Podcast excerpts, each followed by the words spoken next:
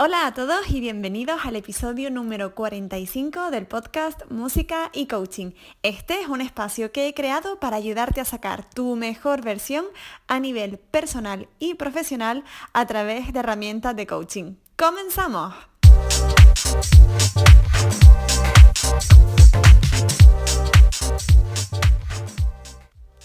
Para quien no me conozca, me presento. Yo soy Laura Ortiz.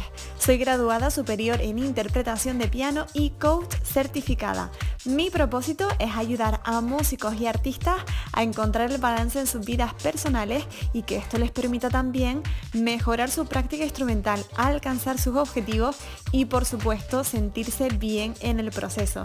Ya sabes que también comparto contigo a través de otras plataformas como Instagram, Facebook, YouTube o Twitter, donde puedes encontrarme bajo el mismo nombre, Laura Ortiz Coaching, y también si lo deseas puedes ponerte en contacto conmigo a través de mi correo electrónico lauraortizcoaching.gmail.com y dicho esto, feliz lunes. Gracias por estar aquí, un episodio más compartiendo, interesándote, conociendo, porque bueno, entiendo que si estás aquí escuchando este episodio y este podcast es porque eres un músico o, una artista que está interesado, interesada en mejorar y desarrollarse a nivel personal y profesional.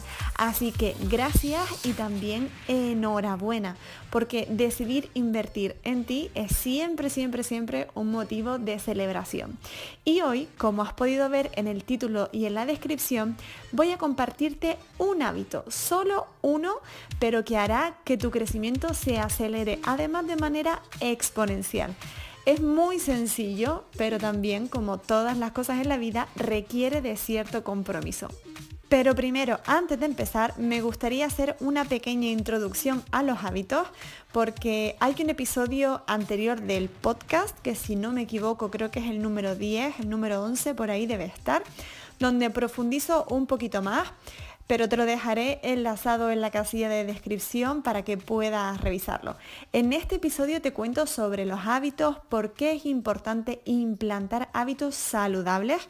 Y cuando digo saludables no me refiero solo eh, físicos, ¿no? De comida, sino saludables también a nivel profesional, personal, mental y emocional.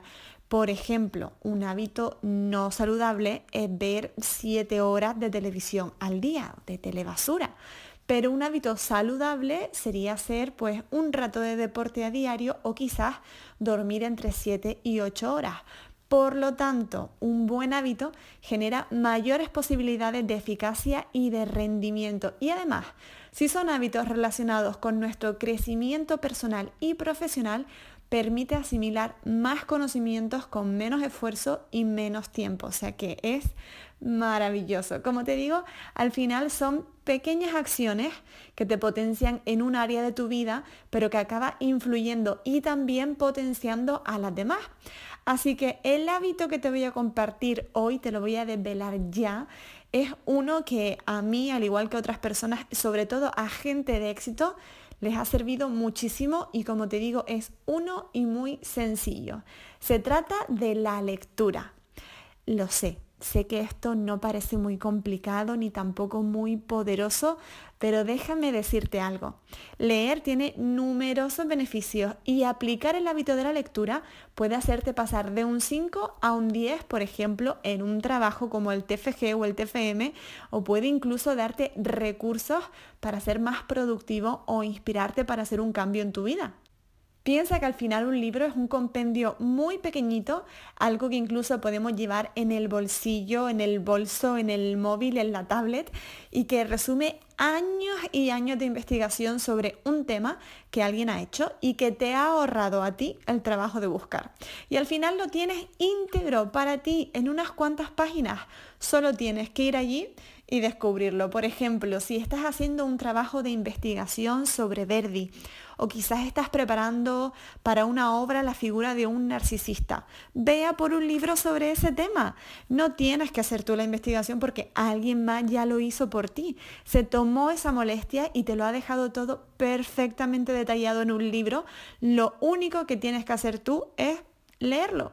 Y no tienes que hacer tu lectura necesariamente sobre temas académicos. A ver, que no quiero tampoco decir que estemos todo el día súper activos y procesando información súper útil en todos los aspectos y que nos haga crecer. No. Por ejemplo, pongamos que te encanta la ciencia ficción o las novelas de misterio o románticas. Yo, bueno, aquí entre tú y yo, te voy a confesar que a mí me encanta la novela negra de policía, de asesinatos. Me gustan muchos géneros, pero bueno, este es uno de los que más. Pongamos eso, que te gustan este tipo de novelas, pues lee sobre ellas, porque además otro de los beneficios que te aporta la lectura es el de ampliar tu léxico y tu vocabulario. Te permite expresarte mejor, conocer otros puntos de vista, vivir otras historias y como elemento extra previene el deterioro cognitivo, que esto a mí ya sabes que el tema del cerebro me encanta. Y por si te lo preguntas, el deterioro cognitivo pues no es otra cosa que estas enfermedades que hacen que nuestro cerebro se vaya paralizando, como por ejemplo el Alzheimer. Así que sí, leer también previene de este tipo de enfermedades. Además, como bonus extra, favorece la concentración, porque cuando estás leyendo te enfocas en esa tarea y no tienes distracciones. Y eso te ayudará si quieres mejorar tu concentración cuando luego tengas que aplicarlo en otras tareas como el estudio, por ejemplo, porque esta habilidad ya la tendrás entrenada si además lo practicas cada día. Así que ya sabes, empieza a leer, como te digo, puede ser sobre cualquier tema, puede ser ficción, libros de inspiración motivacional, una biografía de un artista que admires, eh, sobre educación financiera. Yo, mira, por ejemplo, eh, últimamente este tema me llama mucho la atención y acabo de terminar de leerme Padre Rico, Padre Pobre de Robert Kiyosaki, si no me equivoco, creo que ese es el nombre, Robert Kiyosaki. De hecho, voy a empezar eh, con el último libro que han sacado Fermín Galduf y Guillermo Dalia, que se llama La fuerza mental del músico. Como te digo, este último no me lo he leído, eh, lo estoy empezando, pero desde ya te lo recomiendo porque ellos son dos referentes en el mundo del coaching y de la psicología para músicos y artistas. Te lo repito, la fuerza mental del músico y de hecho hace muy poquito que lo han sacado, no sé si un mes o un par de meses, acaban de, de sacar este libro. Yo me lo he comprado por Kindle y han sido como dos o tres euros lo que me ha costado el libro, o sea que está genial. Bueno, eso, por cierto, que no, sería, no quería que se me pasara. Si a lo mejor eres de los que dice, bueno, Laura, todo esto está muy bien, pero es que a mí se me hace muy pesado leer o no tengo tiempo para pararme a leer en todo el día. Como te he dicho, esto es un hábito. Ponle una hora dentro de tu rutina, a primera hora de la mañana, antes de irte a dormir, mientras se prepara la comida, cuando te venga mejor. Pero si realmente no tienes tiempo, escucha un podcast. Esto era algo que yo hacía muchísimo cuando estudiaba en el conservatorio. Eh, bueno, y cuando también paseaba a mi perro. Me acuerdo que yo iba caminando por la mañana y en ese trayecto que iba de, de mi casa al conservatorio me ponía un audiolibro o me ponía un podcast de algún podcast que yo estuviera escuchando en ese momento. Eh, y a día de hoy también lo hago, por ejemplo, cuando voy en el coche al trabajo o por las mañanas cuando estoy preparando las cosas para las sesiones. Eh, la cuestión es que mm, lo uso muchísimo. Yo escucho mucho podcast, aparte de leer. Yo mi hora de leer es antes de dormir, porque así eh, quito el móvil y media hora antes de irme a dormir ya desconecto del móvil y leo. Entonces, eso, tiempo hay. La cuestión es que tú elijas el formato de consumirlo y que también escojas una hora para hacerlo. Y hay muchísimos audiolibros, tanto en Spotify como en Evox. Yo son las plataformas que más uso y muchísimos canales sobre todas las temáticas. Así que lo dicho, si quieres ver cómo tu crecimiento se potencia de manera exponencial, empieza a leer, empieza a escuchar podcast. Coge la temática que más te interese, reserva un espacio de tiempo en tu día, aunque sea 5 minutos, y empieza a hacerlo, porque ya lo sabes, como te digo siempre, nada de esto sirve si no empiezas a tomar acción y a ser tú la persona que cambie su vida para mejor. Hoy es lunes, yo te he traído un tip muy práctico y ya ves, con solo 5 minutos, con algo muy pequeñito, si empiezas a hacerlo y a tomar las riendas de tu vida, cada día te colocarás un paso más cerca de ese objetivo o de ese sueño que tienes.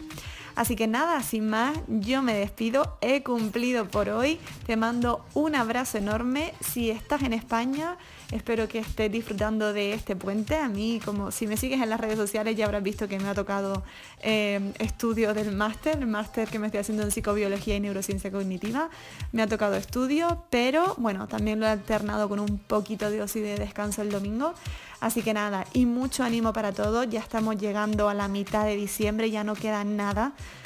para terminar este 2020 y lo dicho, mucho ánimo y si te ha gustado este episodio, lo primero que te recomiendo y que te voy a pedir es que por favor pongas en práctica este tip tan potente. Lo segundo, pues eso, que si te ha gustado, que me dejes un comentario, que lo compartas con quien creas que le puede interesar, porque esto me ayudará a tener más difusión y a llegar a más músicos y artistas para ayudarles en su desarrollo y en su evolución. Y sin más, muchísimas gracias por estar aquí y nos vemos el jueves en otro episodio de Música y Coaching.